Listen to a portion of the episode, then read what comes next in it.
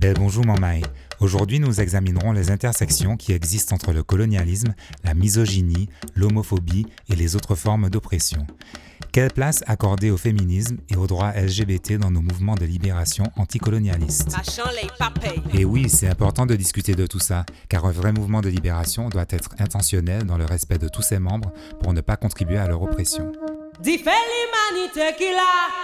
C'est important que les gars sachent que parfois, messieurs, c'est vous les colons. Dans nos vies de femmes, c'est vous qui jouez les colons, qui jouez en tout cas les oppresseurs. Même moi, on peut pas quitter Betty à faire ça, il est, puis moi, on peut quitter les autres, faire ça, autres, les, nous. Et le chantage sur la nudité ou bien le, le body shaming, ça marche pas, les gars. Je dis bien, ils essayent parce que dans le fond, ça n'a strictement aucun effet, en fait. Ça ne, ça ne marche pas. Moi, je m'en bats les steaks. Je, j'assume pleinement qui je suis. Je, s'il y avait quelque chose à cacher, je l'aurais pas mis sur mon Instagram. Pendant un moment, on avait honte, en fait. Non pas de nous, mais du jugement que les gens pourraient éventuellement porter sur nous. Mais on s'en fout. Vous n'avez pas compris ça? Qu'on est la génération qui n'en a rien à battre de vos codes à la con. On s'en fout. Bon, ça c'est fait. C'était la voix de l'activiste Jay Hassani qui s'en bat les steaks des codes que les hommes essayent d'imposer aux femmes. On entend souvent des personnes engagées, en général des hommes, noirs, qui s'identifient comme hétéros, décréter que le seul combat dont ils veulent entendre parler, c'est le combat pour la libération des noirs. Parler de la misogynie, de l'homophobie, la transphobie et des autres formes d'oppression serait une distraction des problèmes complètement déconnectés du combat pour les peuples noirs. Sauf que la moitié des noirs, ce sont des femmes. Les femmes noires ne choisissent pas à quel moment elles sont femmes et à quel moment elles sont noires. Elles vivent à l'intersection de ces identités et donc à l'intersection des oppressions qui vont avec. Les mouvements de libération doivent être vigilants pour ne pas reproduire les systèmes d'oppression en leur sein. Pourquoi? Parce que quand une oppression est systémique, si on ne fait rien, elle se met en place naturellement, même quand il n'y a pas d'intention affichée de nuire à tel ou tel groupe marginalisé. Combien de mouvements, se disant pro-noirs, ont connu des problèmes graves de sexisme et de violence envers les femmes Cela inclut des mouvements que nous admirons, comme les Black Panthers aux États-Unis, dont de nombreuses femmes ont témoigné longtemps après de la misogynie ordinaire et des violences physiques, émotionnelles, sexuelles perpétuées par les hommes du mouvement. À l'époque, on leur disait de se taire. Aujourd'hui, nous savons que ce n'est plus acceptable le silence tue. C'est ça même. Une des caractéristiques du mouvement anticolonialiste qui est en train de se développer en Martinique, par exemple, c'est la place incontournable et même centrale des femmes. Nous consacrerons d'ailleurs un prochain épisode de ce podcast à cette réalité. D'ailleurs, de nombreux hommes ont commencé ce travail de remise en question des oppressions et ça fait plaisir à voir. Mais ne nous reposons pas sur nos lauriers, car ce n'est pas la responsabilité des femmes et des autres groupes marginalisés de supporter un tant soit peu d'oppression pour ne pas menacer notre confort. L'artiste et activiste Siméline partage avec nous ses réflexions sur le sexisme et le colorisme. Toujours une idée nom qui vini dit imposer la règle comme Il y a invalidation de sa mariée en tant que moun, femme nouée, puis correspondre à fondation.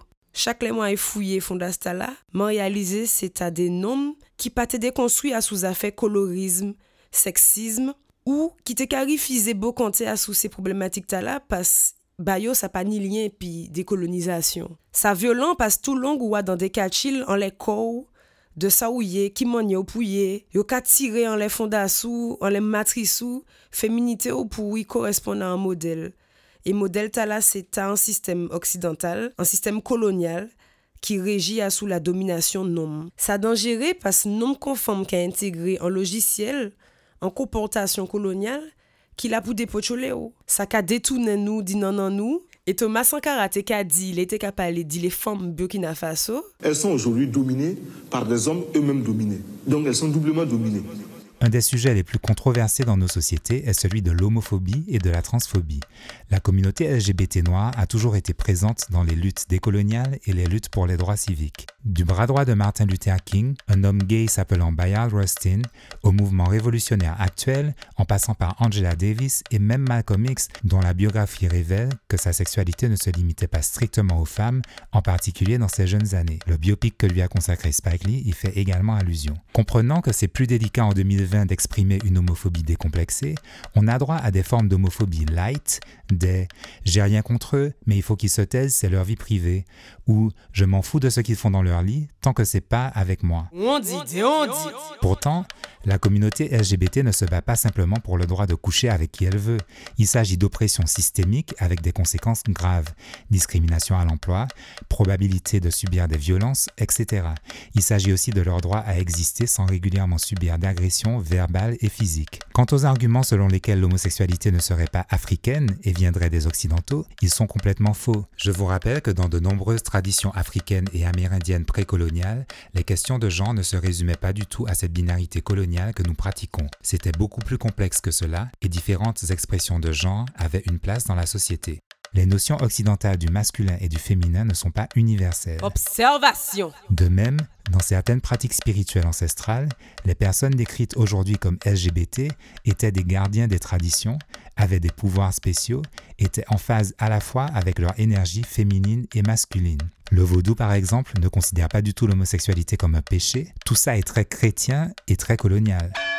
La présence d'homosexualité en Afrique précoloniale a d'ailleurs été utilisée par certains Européens pour justifier le besoin d'évangéliser ces populations, faire passer des lois qui pénalisent l'homosexualité, etc. Aujourd'hui encore, ce sont de vieilles lois coloniales et l'évangélisation qui servent de base à l'oppression des minorités sexuelles dans des pays comme l'Ouganda par exemple. Il est complètement faux d'affirmer que l'homosexualité des hommes noirs vient des viols perpétrés par les esclavagistes. Les maîtres violaient d'ailleurs beaucoup plus de femmes que d'hommes et ce n'est pas pour autant que nous condamnons les rapports sexuels entre hommes et femmes FM. Donc faites des recherches sur l'Afrique précoloniale avant de répandre des mensonges qui justifieraient l'homophobie. C'est ça même. Si vous êtes un homme noir, par exemple, vous savez ce que c'est que vivre l'oppression. Vous en connaissez les effets dévastateurs. Donc pourquoi vous vous retourneriez pour opprimer d'autres groupes? Comprenez qu'on peut à la fois être opprimé et opprimer les autres. N'utilisez pas votre position d'homme pour écraser, passer sous silence les voix des femmes. Marchand lait, roulant lait. Les nouvelles générations comprennent de plus en plus que l'argument selon lequel on mène un seul combat à la ne tient pas. Le terme intersectionnalité a été créé par l'universitaire américaine Kimberly Crenshaw et le concept est pratiqué depuis des siècles par toutes les personnes qui sont à l'intersection de plusieurs oppressions. Dans un mouvement, tout le monde ne peut pas être toujours d'accord, mais il y a des choses qui sont négociables et des choses qui ne sont pas négociables. Et attention, parler de ces oppressions, ce n'est pas chercher à nous diviser, ce sont les oppressions elles-mêmes qui nous divisent, pas le fait d'en parler. En Martinique, par exemple, je vois de plus en plus de personnes qui ne s'identifient pas strictement à l'étiquette d'hétéro sans pour autant se considérer comme gay. Quel est le projet? Une libération des Noirs ou une domination de l'homme noir hétéro? Ces questions concernent aussi les mots que nous employons. Quand en Martinique, par exemple, on n'arrête pas de dire Makoumé, les mots ont un sens et sont extrêmement traumatiques pour des personnes qui ont grandi dans un environnement où ce mot signalait non seulement du harcèlement verbal, mais aussi ponctuait des violences physiques auxquelles la communauté LGBT est confrontée. Par contre, l'intersectionnalité ne veut absolument pas dire qu'il faut accepter n'importe quoi de quelqu'un juste parce qu'il ou elle fait partie d'un groupe marginalisé. Les défenseurs d'un féminisme blanc, les personnes LGBT racistes, les fans du capitalisme racial et du colonialisme ne sont pas nos alliés, quel que soit leur genre et leur orientation sexuelle. Nous sommes très clairs sur ce point. On dit, on dit.